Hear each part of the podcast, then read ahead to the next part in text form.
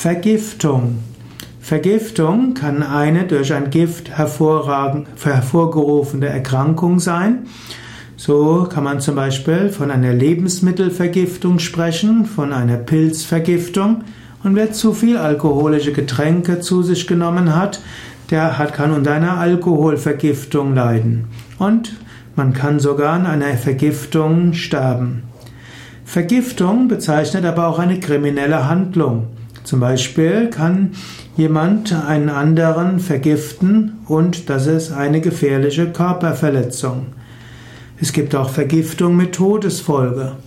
Vergiftung kann aber auch heißen, dass bestimmte Umweltgifte kommen. Man kann zum Beispiel sagen, dass die Luft vergiftet ist oder auch, dass das Wasser vergiftet ist durch Abwässer oder dass die Erde vergiftet ist, auch durch äh, Emissionen.